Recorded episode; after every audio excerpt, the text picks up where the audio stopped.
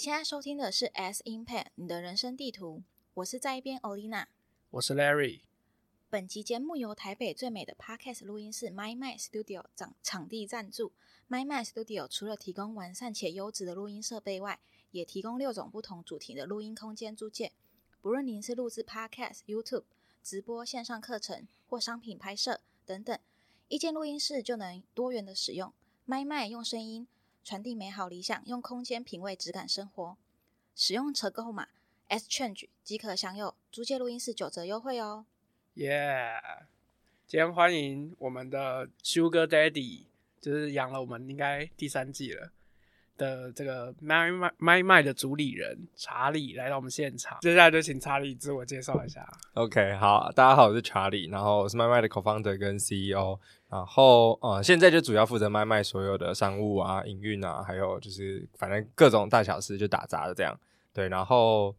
之前的话，之前就是教育培训跟房地产投资的经验啦。然后因为接触了房地产投资，开始做二房东的生意，然后才发现说，哦，原来除了二房东这种住宅的转租之外，也有这种类似录音性质的空间，然后是可以。呃，让有机会让报酬比较大的，所以后来是还跟团队讨论完了之后，然后我们就算是一个横空出世，进入了一个创作者市场，然后才踏上了这条不归路。对，因为我觉得录音室真的很难经营，很难经营，然后希望大家可以多多支持。好，大概这样。那想问一下，就是所以当初会创这个录音室，就是因为有在房地产投资，所以才会有这个空间？呃，对，就是因为原本我们的规划其实就是。呃，都在做算是二房东，所以我们就是否租客，然后就以月租或者是至少是一年半年的这种合约，所以它的租金的现金流它就会有一定的天花板，所以那时候就想说，那我们要怎么样让可能整体的现金流变得更大？那其实大部分的人就会去做 nbnb 对，那他就从月租变成日租，那资金报酬率就一定会提升。可是台湾 Airbnb 并不合法，对，那当然就被罚，其实。某种程度，它也是可以当成是一个成本在，对。然后后来就想说，那因为刚好我们呃，我进来做这件事情的时候就遇到疫情，对。然后所以遇到疫情的时候呢，就呃原本要继续开发的二房东的物件就变得没办法开发，因为房东不不敢租出来。然后我们就在想说，那在这样的情况之下，还有什么样子的生意模式是可以做？然后刚好那时候也是跟 H H 有关，我应该也有在其他地方分享过，就是那时候我的一个组员他在三岸。然后就是 Eva，shout out to Eva，因为你诞生了这间录音室，对。然后那时候他就跟就聊了一下这个 Podcast 这个产业，然后发现说，哦，原来有一个生意模式是 Podcast 录音室，不是那种传统比较高规格录唱片的录音空间，而是 for 创作者、自媒体人。那因为我们自己都很清楚知道自媒体就是一个大趋势，然后想说，诶，诶，刚好有人在这个产业，然后呃，大家他们跟我们讲了这个生意，然后我们自己又有相关的房地产，尤其是对于空间。设计好了，设计呃，空间经营可能不见得，但是空间设计这件事情是擅长的。然后想说，哎，好，那我们就把这两件事情结合起来，所以才弄了这个台北最美的 Podcast 录音室。那我想要问一下，就是刚刚有提到说，它成立的时间是在疫情的时候，然后因为其实如果用录音空间的话，你们锁定的群众会比较小，就是在创作者。嗯那一开始可能刚成立，然后也有其他录音空间，然后人流的部分可能没有那么多。那你们怎么去就是透过这一块经营自己这个空间，让别人认识 MicMind？嗯，因为一开始我们想的很简单，就想说，哎哎，空间这样子出租率算一算啊，可能三成出租率就就赚钱了，就会比单纯做月租型的二房东来的收益更好。然后实际做了之后呢，才发现哇。要到十趴都很不容易，因为就像刚才讲到的，要找到这群相对精准的 TA 是很不容易的。然后再来是刚才提到的，我们没有人本身是创作者经验，就我们跟其他录音室老板比较不一样。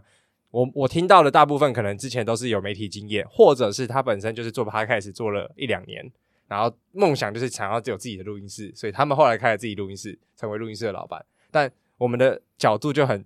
不一样，就是诶，我我们是因为房地产经验，我们进来做。进来了之后发现哇，我们完全没有就是创作者经验，不行。所以一开开了一个月之后，发现苗头不对，我们不懂 Podcast，然后所以我们根本不知道去哪里找客人，所以我就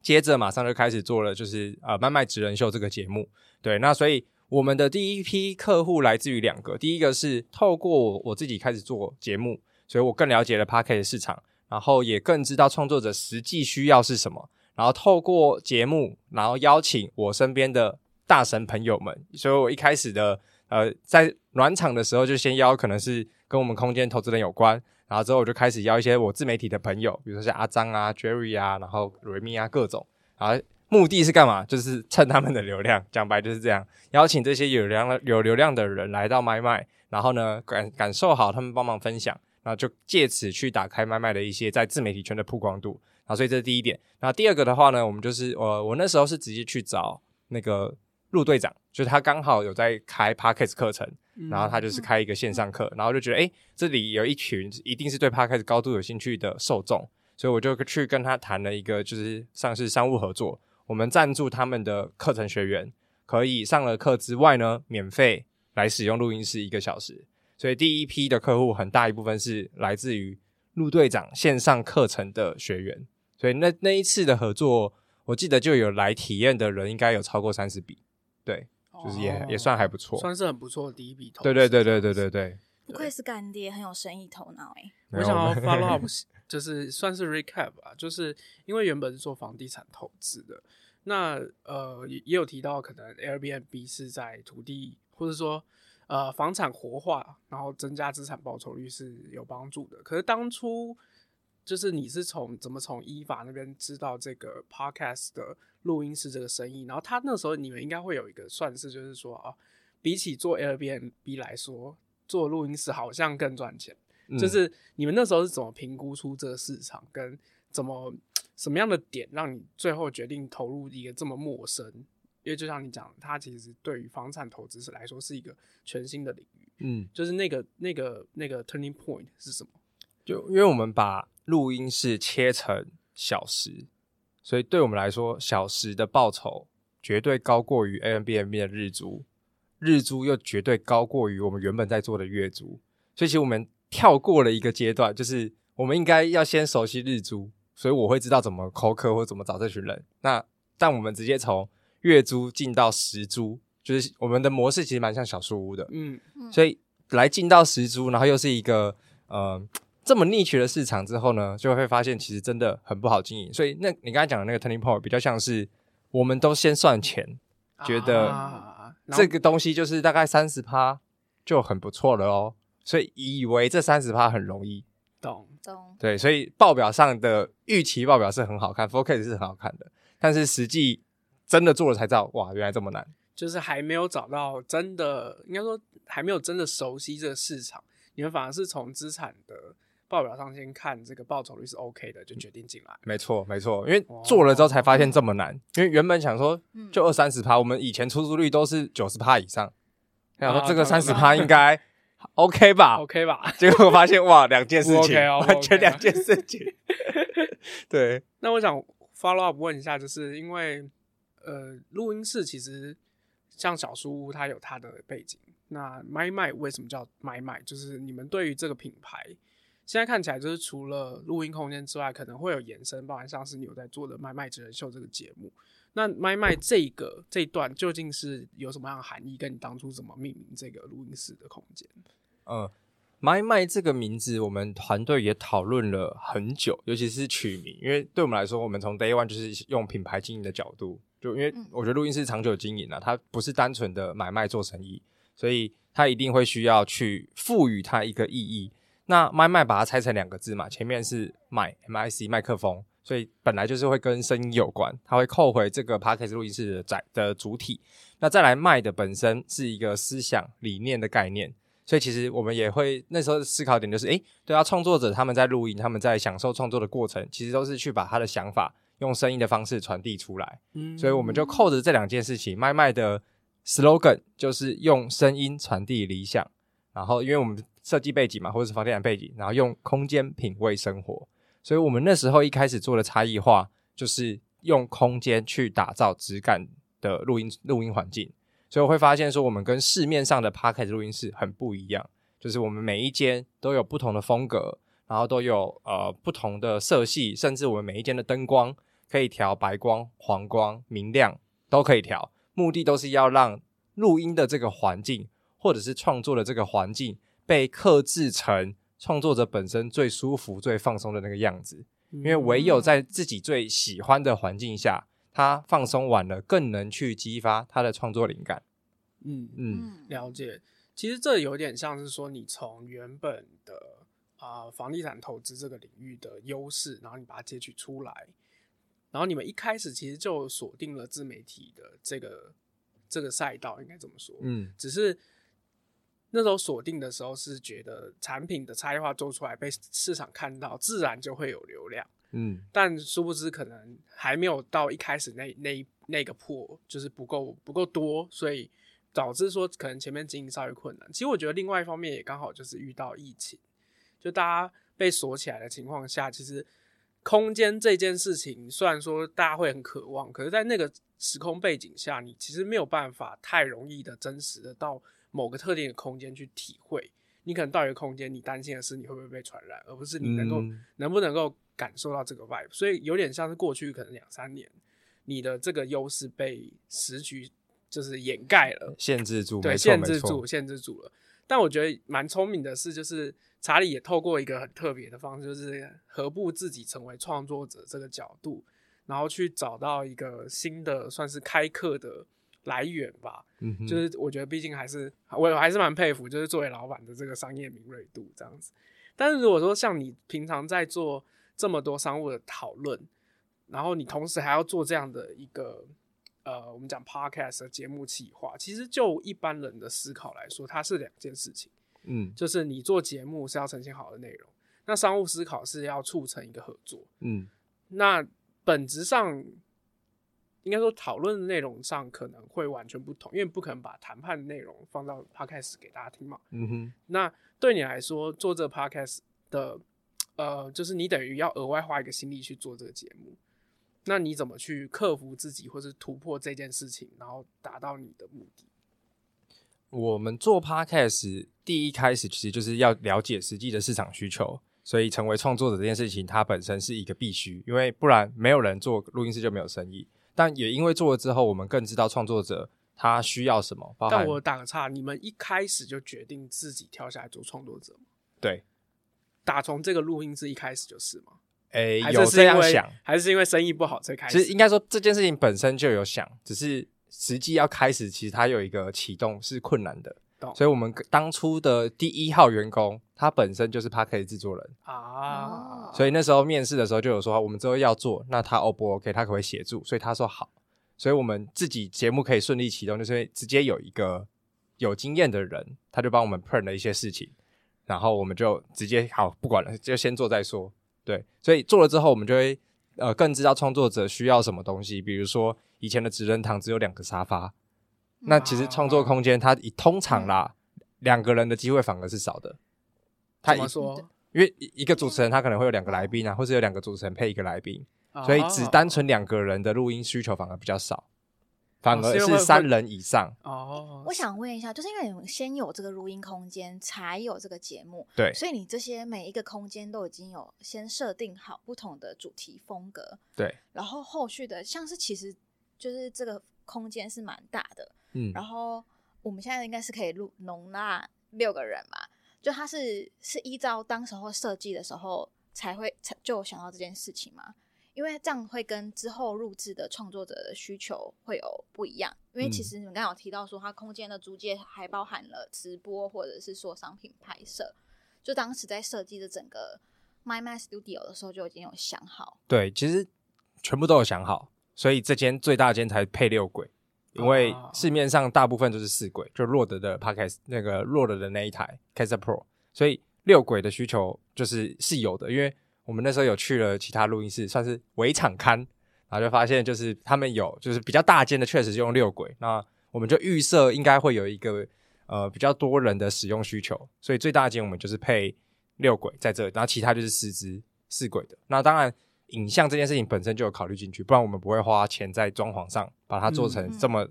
嗯、呃强烈的主题风格。确实，确实对。所以回到刚才讲的，就是呃真的做了 Podcast 更了解需求之外，那。其实我用 Podcast 来谈商务才是我最终的目的，或者是我一开始做这个节目的目的。嗯，因为我一开始找来的自媒体朋友们，我就是要来帮他，让他们来帮我们宣传这个空间，所以我有一个很很明确的目的在。那我要聊的商务合作，我不会在节目上面聊。对，节目上我就是好朋友聊天。那因为大家来到这里，他体验了，因为这里其实我觉得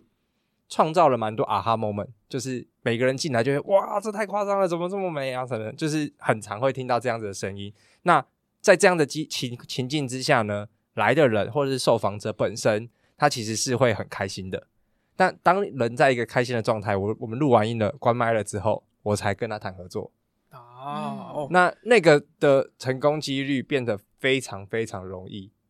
就是一个顺便的。理解理解，我觉得听到这边，我我先跟听众朋友打个岔哦，就是大家不要听我们在装，你如果真的有来，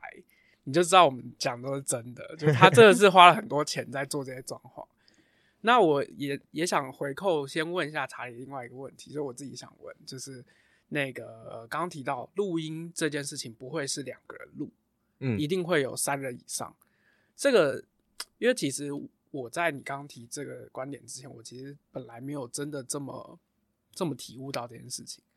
那这件事情的这个有点像市场洞察，是一开始你在跟。伊娃，或者说你在跟可能你们团队的人讨论的时候，就已经知道这件事情了吗？没有，不知道。哦，所以是后来你们录音之后才慢慢发现。对，是我们开始经营了之后，然后因为就开始邀一些来宾嘛，然后我就特别邀了，那时候有我觉得邀了一个叫杰西大叔，他是在 Parker 圈很知名的人，嗯，然后就想想借助他来帮我们，也顺便宣传一下。然后他来了之后，就会看说，其实你这边只有两张椅子，它的使用的。范围就会很有限，然后我才知道说，哦，原来大部分可能三个人甚至更多是需求是更大的哦，对，所以也就是因为做了之后，然后开始调整，然后大家使用者会给我们反馈嘛，对，然后就一步一步调整到现在这个样子。但因为你的空间其实是一开始就像欧丽娜讲的，你一开始就有设定是多人的空间，对，只是我们的椅子跟麦克风没有采，哎，应该说椅子没有采购足。所以原本的小日子现在有三张椅子嘛？原本的职人堂原本现在也是三张沙发，原本都都只有两张，因为我们浴室因为成本有限嘛，就是对对对对对，最小成本先执行，对对对对对，然后会发现哎，真的有一个需求，好，那就不得不花，就赶快在在那个对，但是后来职人堂新的沙发也是我们直接去谈合作，就是直接交换，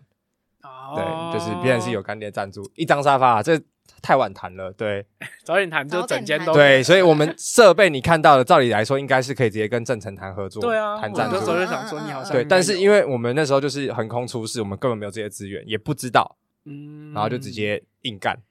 对，所以这些都是杂，就是都是成本，所以才特别贵。我想要 插一个题外话，就是你们目前，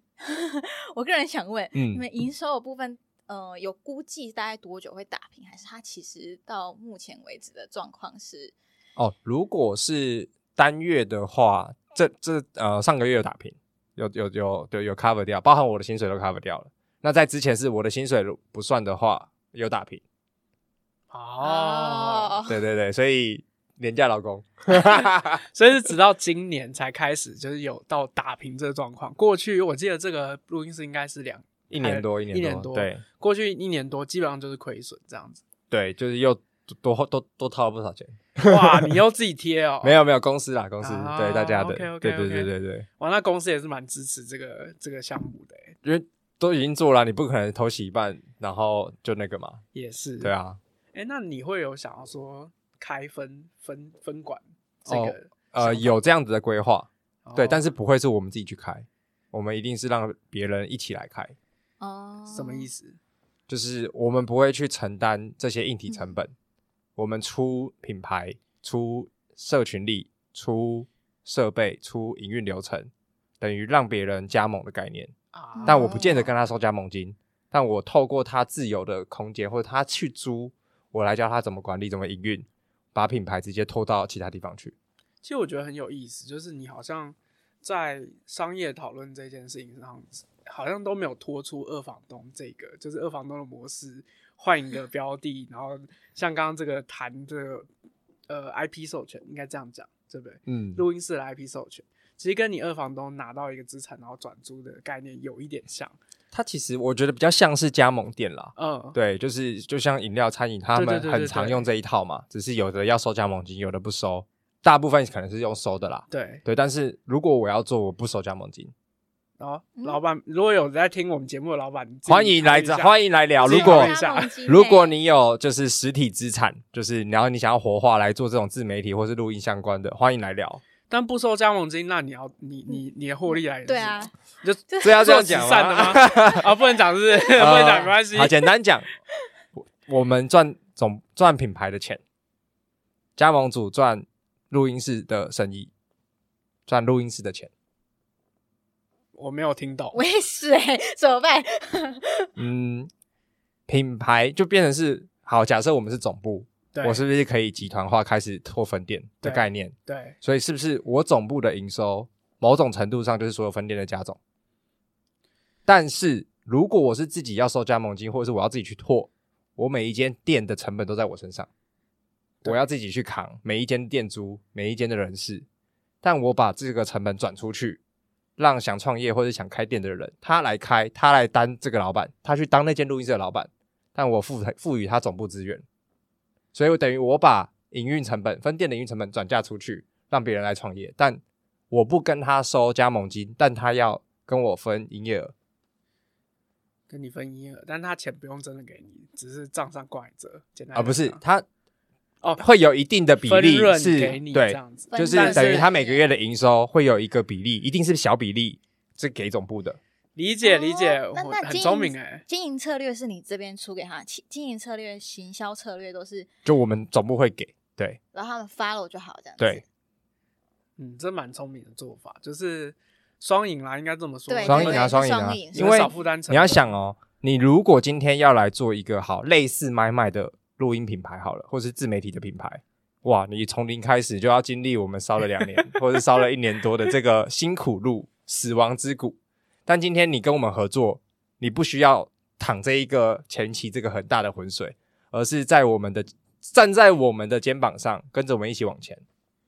对，所以那个角度比较像是这样。嗯，了解。嗯 okay. 我想要回到一个问题，就是因为查理的身份是。录音室的老板，然后同时也是《My My 真人秀》的主持人。那，呃，就是回归到我们现在是 Podcast 节目嘛，就是你在制作上面啊，就是在企划的部分，你都是怎么去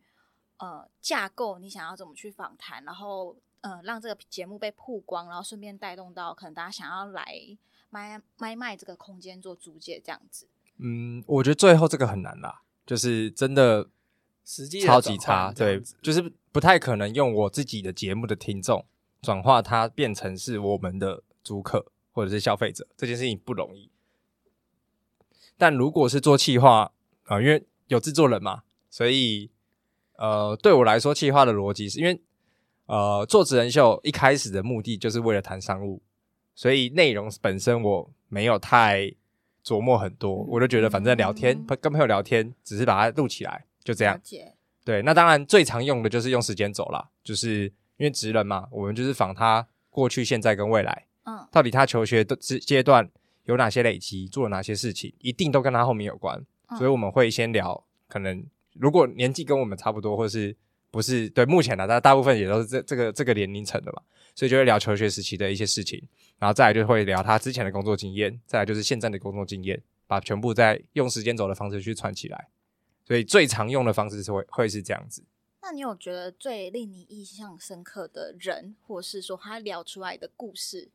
比较难忘的吗？难忘哦，嗯，因为你采访过的人就是也很不少，然后就是你一个人这样去采访这么多不同产业、不同背景的人，我觉得应该应该说每个都难忘，但是又都忘了。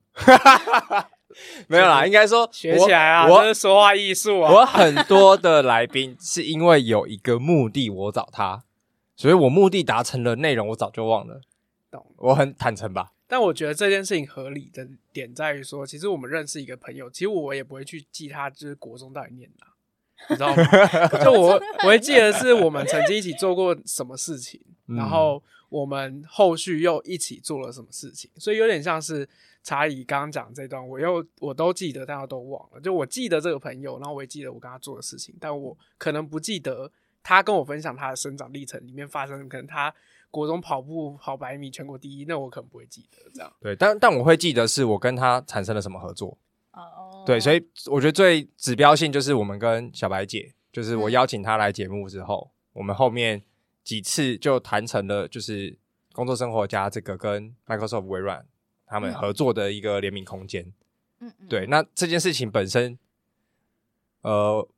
一部分的人很喜欢这个空间，但是有品牌或 IP 意识的人会不太喜欢，因为被强行置入的感觉。完全理解。对，可是。这个时候，这一届这个合作在录音室早期是超级加分的，因为我们是一个 nobody，嗯，可是我们因为有跟大品牌的合作，所以我等于就是一个杠杆，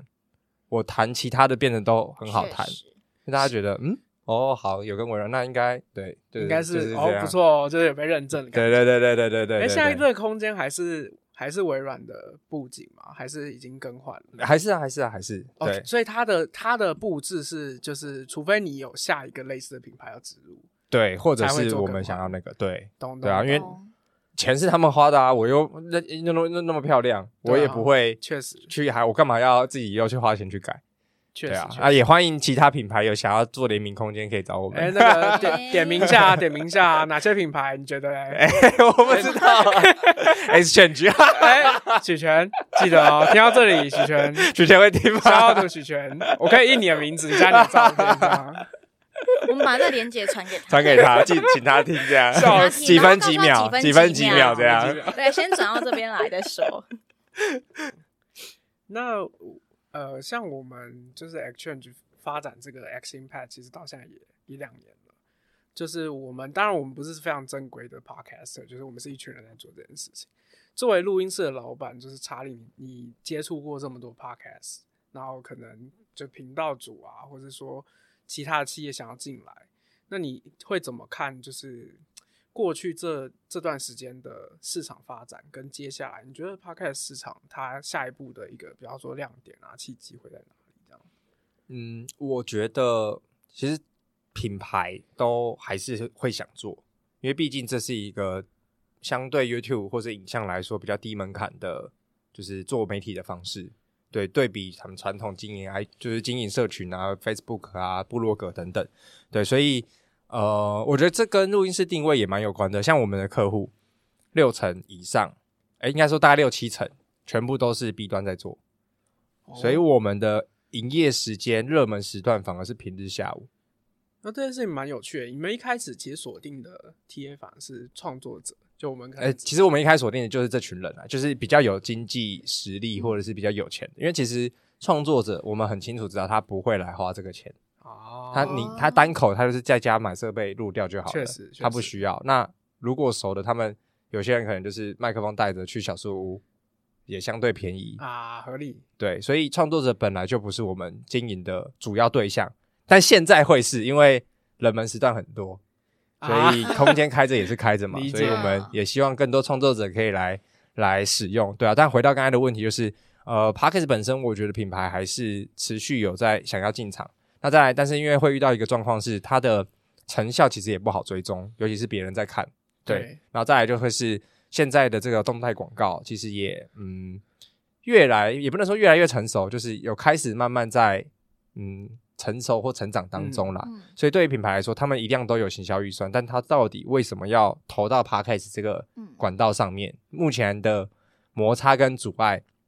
还是比较多，但我觉得接下来。品牌一样会继续做，反而个人会变少。那品牌它其实会做两种啊，一种就是做 podcast，另外一种其实大家一窝蜂现在就是往短影音走。对，哦、所以我觉得 podcast 未来一定会变成就是越来越多 video podcast，因为你多了一个 camera，、嗯、你一样录你的节目，可是你图你就可以剪好几个 shorts，你可以剪好几个 reels，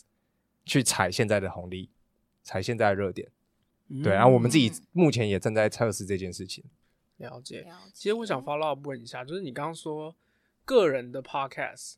或者是个人创作者做 podcast 的比例会下降，这个是怎么样的观察的一个点？这样哦，嗯，应该不是说比例会下降了，应该说它其实就是持平，或者是其实它不像两年前就是有一个爆炸型的增长，就是那个现在有点像是高原期了啊，哦、就是我觉得品牌跟个人创作者都是，但是只是品牌因为。对于行销来说，本来就是每个渠道都会试，对，所以他们就是像都都在评估，因为像我们现在有的客户，他们可能不见得是品牌，但是他就是中小企业的业主，他可能都说他两年前就想做了，但是一直没有找到得力的助手或是帮手来帮他们做，然后直到遇到我们，因为我们就是标榜一条龙嘛，其实就跟三浪一样，我们可以帮他做节目企划一条龙，然后他说：“哎、欸，终于找到我们了。”然后他很开心。所以其实要做的人一直都在，只是有没有实际找到那个契机让他就是进来？嗯，对。那、啊、因为个人的话，他就是现在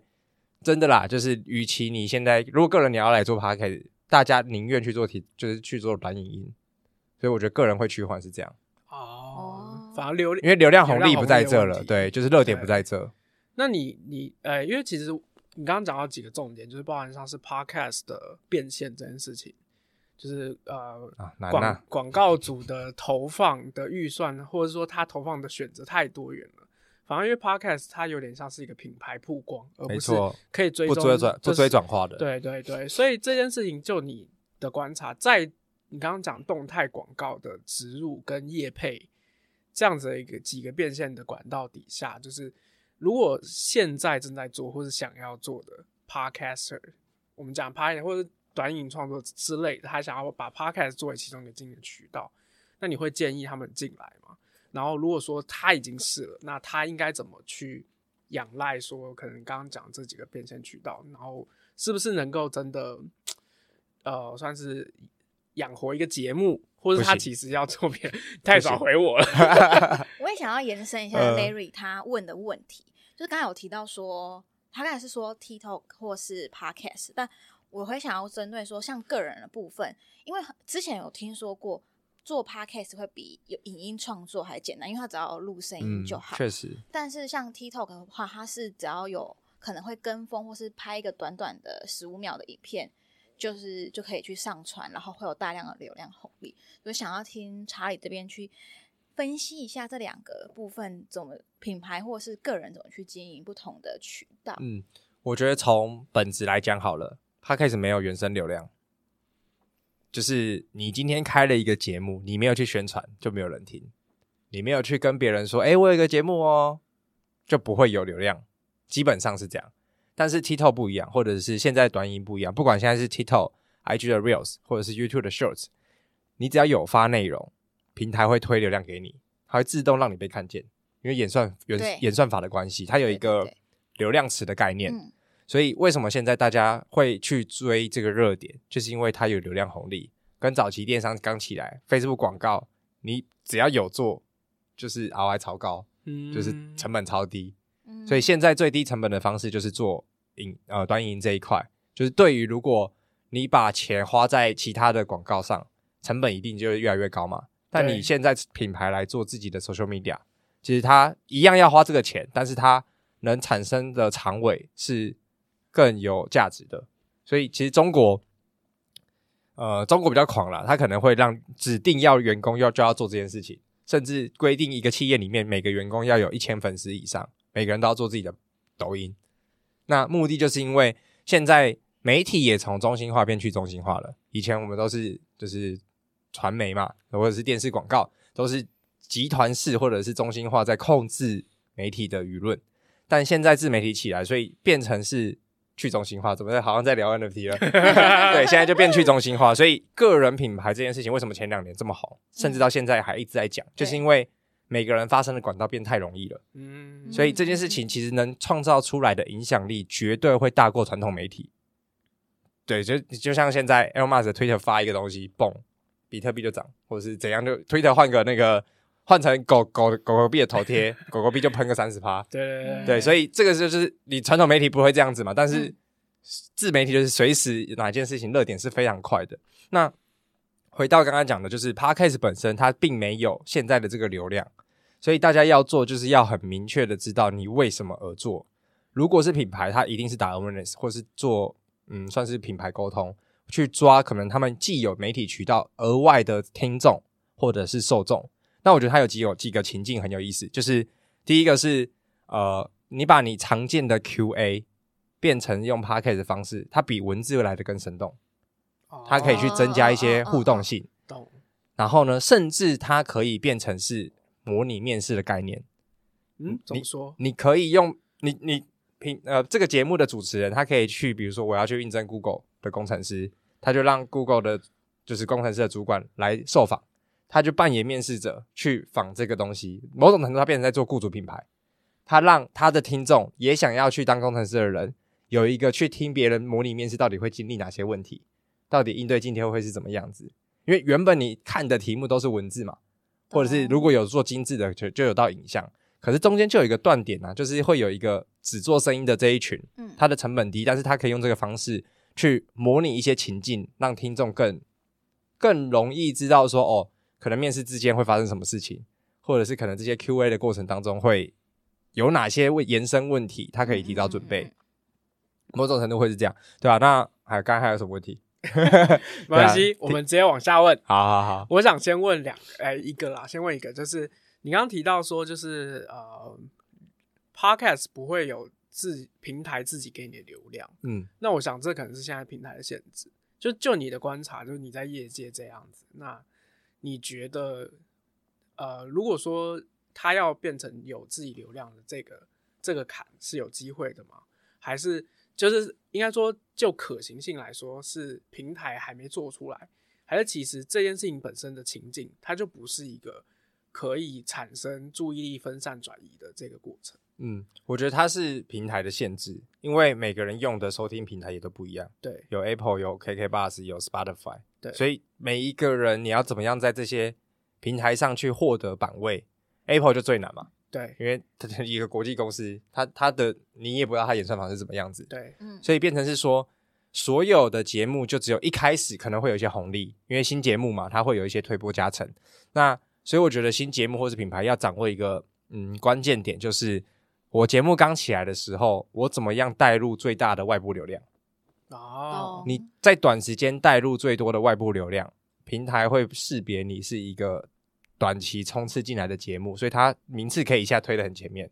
就像我们那时候在做 N、啊、NFT 轻松聊，就是一个新节目，然后靠突然外部流量进来之后，你的排名就会在前面。那这个时候就有机会获得刚才讲到的平台流量。所以你会看到，为什么现在都是本身有流量的人进来做，他一进来做，他就在前面。哎、欸，这个其实是因为版位就被占住了，所以小创作者越来越难。就回到刚才上面讲了，为什么个人创作者可能会越来越少？因为你自己进来从零到一，你永远玩不过别人带着千军万马一次进来。对，这其实非常市场 insight，因为其实即便我们作为就是我们做这个 podcast 做这么久，我们其实也还。没有真的摸清楚它的排名和权重究竟怎么排。对，我们曾经好像有冲到前十，但是后来就我现在没有关注。它只有那个类别，对某个类别的第几名这样。对啊，但啊，就从那时候。对，但你你觉得说就是创乐排名跟你的陌生流量这件事情真的有关系吗？因为其实我觉得很有意思的是，刚刚在跟你聊的过程中，我发现其实我们所有的社群媒体。跟所有的自媒体渠道，其实都可以用钱去换版位。嗯，只有 Podcast 的排名这件事情好像没有这个渠道，是吗？还是其实有？有的话你要讲哦，我要找 sponsor 哦。我好像没有听说过。对，就是这件事情其实蛮有趣的，就是因为你看，像像就各凭本事了。对，IG，然后你可以下广告，Facebook 下广告，然后你部落格你也可以 SEO，你也可以下关键字广告。对，然后你。呃，什么小红书应该也可以下，TikTok 更不用说。嗯，但是只有 Podcast 这个渠道，真的好像是真刀真枪，就是哎、欸，真的哎，广告都是在片头，我觉得在节目各个节目的片头，对啊，好像没有一个竞竞价，呃，可能有，比如说 SoundOn，他可以去卖他 App 里面的那些版位，可是它的，啊啊、可是它不是 Apple 这种官方排名，对对对，排名不能卖，对，排名不能卖，对，像。Google 的排名，好，我这样讲有点不科学啦。应该说，Google 的排名，它会划一区是给你可以卖的，嗯、对不对？你可以买嘛，它硬是切一个板块出来。嗯，可是你买久了之后，搞不好你本来的排名也会往前。嗯，就是这是可以直接被品牌推算。嗯嗯嗯，对。那反而 Podcast 现在没有，对不对？对耶，好像只能买到流量。哦，就是他只能从外面买流量，对，买流量进来，他没有办法在站内把流量导到导过来。应该是因为他不知道他的排名的机制的运算背景是什么。可是 Podcast Holding 一定知道啊，不然他怎么排的？没有啊，排名是 Apple 啊，对啊，是他在排啊。Holding 是还是要看 Apple，所以 Apple 就是一个谜啊，就是就像我们不知道 YouTube 的排名啊，真的，就我们不知道他怎么排。但我就是也好奇，想要问一下，就是因为刚好提到说，其实很多都是本身就有流量的人，然后他就刚好就排名在前面。因为很多媒体后来就是开始经营自己的 Podcast 的节目，嗯、或是原本在做 YouTube，他直接转成影呃音档音档，嗯，然后他们就在一开始就在前面，然后一直都可以维持在这前面。嗯，没错啊，就是他就是从外部带流量进来，我觉得。我自己的观察啦，演就是 Podcast 或者是 Apple Podcast 这个演算法的关键，就是你持续有没有带来新的听众。只要有，他就会认为你这个节目是优质节目，你的排行榜就会往上。所以你的听众进来的订阅，订阅了他有没有做五星评论？其实大部分一定都是这些，只是他的权重我们不知道。但是我觉得最直接有感的就是，当今天你有上新的节目，有新的人因为你上新节目，怕进来听。我觉得这个的加成应该是高的哦，然后再来就会是五星评价这些，对，哦，从外部推测啦，对，就是自己的测试下来啦，对啊，OK，对，然后这边我我我要下一个 Rec，我觉得如果 Apple 还是 Spotify 有在听我们节目哦，虽然我不知道有没有啊，应该没有吧，如果有的话呢，我刚刚这是商业点子啊，可以吸广告钱，你们记得开发功能之后通知大家一下，这样，那。我想，我这样子总结应该可以，就是说，如果一个个人创作者，他现在想要进来做 podcast，你反而不会建议他一开始做 podcast。你应该，你如果从刚刚的逻辑，他从外部导流量，你会建议他是从，就是可能短影音流量红利的地方先有一波稳定的呃受众之后，再开始经营自己的 podcast。就是听起来是这样建议，会比较容易让他的在 podcast 这边的成绩。看起来更亮眼一些。嗯，我呃，我觉得反而会应该要先问是他为什么要来做 podcast，哦，对，或者是他想要做什么啊？就是你到底是为了要追流量，那你一定是去 TikTok。那因为有些人做 podcast 他就是热情，嗯，他就是兴趣。因为有些人他不擅长露脸，他不要露脸啊，也是。所以他的渠道就剩 podcast，也是。所以要去知道这个创作者本身他的需求是什么。对，但我觉得不管你做哪一个平台。我觉得现在有一个核心的核核心的 mindset 是，你要去先去设计好你后面要变现什么。现在光靠你要做这个媒体要养活一个节目是难上加难，尤其是你又是素人，确实对，就是你真的是不太可能啊。说实在，对，所以你要先想好你到底背后要卖什么，你的变现路径是什么？你要卖课程吗？还是你有产品吗？还是你的 TA 是可以去找到干爹？等等，就是你的那个要够 niche，或者是够小众，或者是你真的是很知道你的听众要什么，你就可以变相去找到更多的 sponsor。所以回过头来，反而是先设计好你的商业漏斗，完了之后就看你是要去做追流量，还是去做你喜欢做的事情。就是就是，我觉得他会是这样子的思考方式啊。如果现在是我的话，嗯，那这样子也蛮适合，就是小企业去考虑他们的行销操作，因为他们不会像大品牌。这么多的钱去做投资，嗯，我觉得哦，如果是中小企业主，我还会卖额外一个观念，就是呃，你今天做 Podcast，你可以把你的企业名称或者是你的品牌直接曝光在可能五个平台以上，嗯，因为我今天是一个 SMB，我是一个中小企业，那如果我没有经营网站，没有经营粉砖，我可能就只有一个工商黄页。工商登记，哎呀，那消费者要搜什么，就只能搜到这些东西。可是，当你今天有做了 Podcast，好，嗯、你结合你自己原本的粉砖好了，或者是网站，但你会多在 Apple Podcast，你会多在 Spotify，会在 KK。假设你的那些字有写对，其实你一搜，你的网络足迹就会变得比较丰富。那某种程度就是去堆叠你在这个品牌或者这个企业在网络上的信任，对啊。嗯，其实我觉得这件事情也，这个切角也蛮有意思，就是。我们做一个官方网站，应该说宣传企业的官方网站，其实啊、呃，自己架网站就很累了，然后或者说你找人架，它也要成本也很高。反而你去录一个 podcast，如果你这个 content 有稳定的产出的话，它其实反过来也可以堆叠一个，比方说全新品牌的信任度。嗯，对啊。然后这件事情是成本低的，但是这个累积起来的长期效益跟价值反而是高的。嗯，而而且如果更好，就是跟官网可以去相辅相成，嗯、那它的流量跟 SEO 就会互相累积嘛。对对对，啊，而且互相导流。理解。好啊，那再来想跟查理问的是，就是做了，比方说做实体空间，然后做了节目，其实有点像是跟前面你单纯在做房地产投资的经验有一些区隔啊。那在这一年多的时间，就是你同时双线进行的情况下，就是这样子经营一个录音空间跟经营一个节目，因为现在其实是两个，就另外一个提轻松其实两个。那你做这样子的一个呃节目跟空间，有对你自己，然后人生观啊，或者职涯，或者说，比方说之前像你一开始买菜可能用用节目来找新的商商业机会，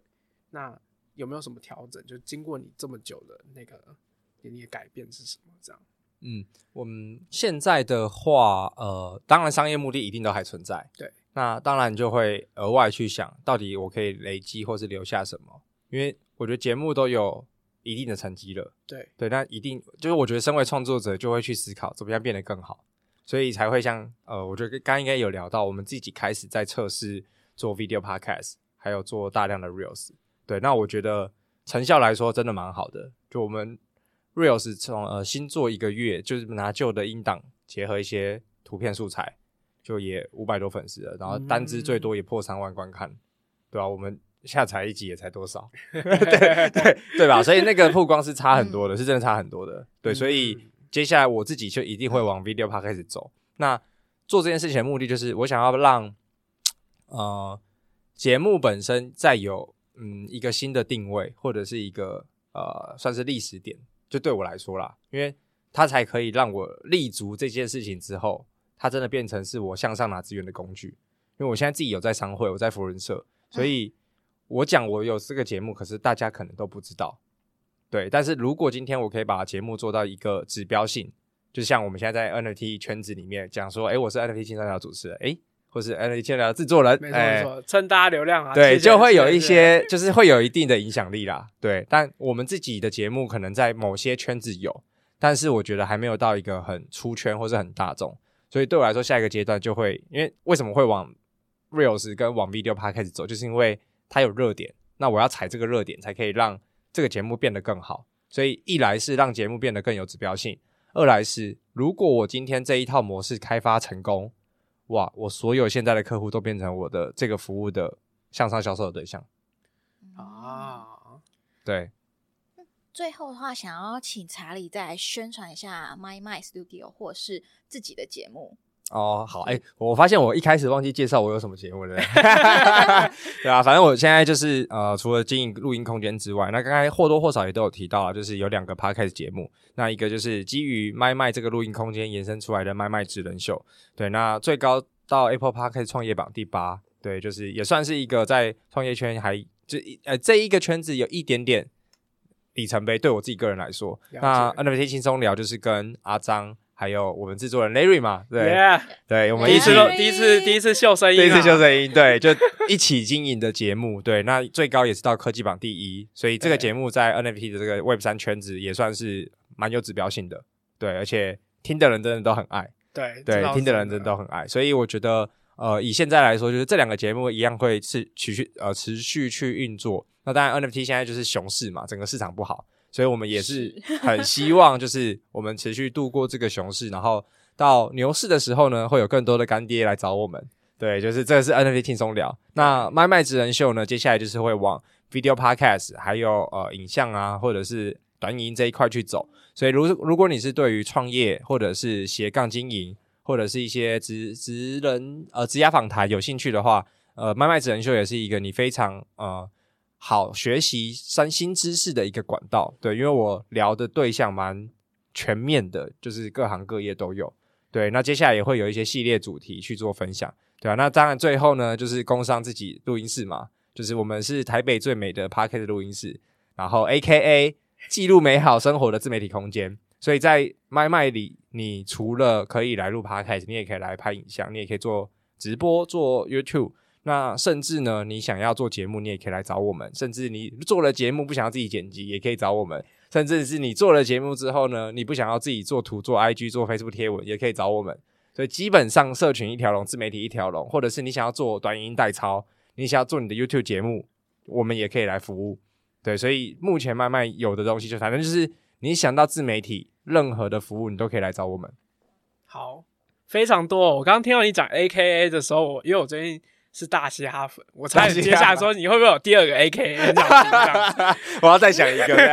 对 你之后可以想多一点，再想多一点，一直 K 不完的。对对对对对。那我做个总结，查理的背景真的是太丰富了，就是呃，从原本你是从房房地产的投资，然后。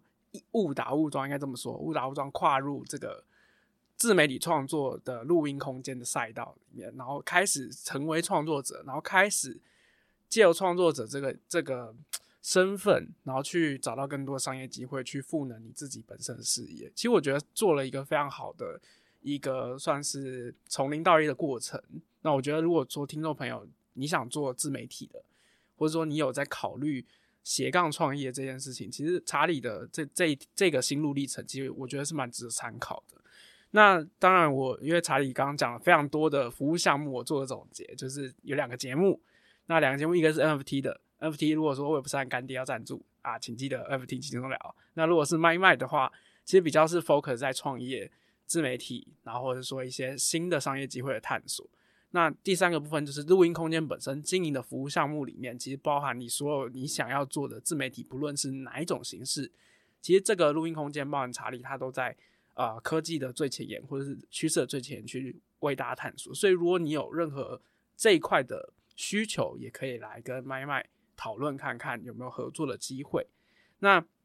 我们今天的节目啊、就跟查理的访谈就到这边。那呃，请大家记得，就是每双周三就是 X Impact 晚上十点会更新节目，各大平台都有我们的频道，欢迎大家订阅、追踪跟分享给身边的朋友。那也欢迎到 Facebook 帮 Exchange 粉专按个赞，当然也不要忘了，就是可以帮麦麦的可能 Google Map 或是其他的社群媒体麦麦职人秀去帮我们点个赞。然后希望接下来我们也看到查理跟麦麦的在市场上活跃的身影，然后去继续关注各位这样子。好，今天感谢大家，那我们也谢谢查理，谢谢查理，谢谢，谢谢，大家拜拜，拜拜。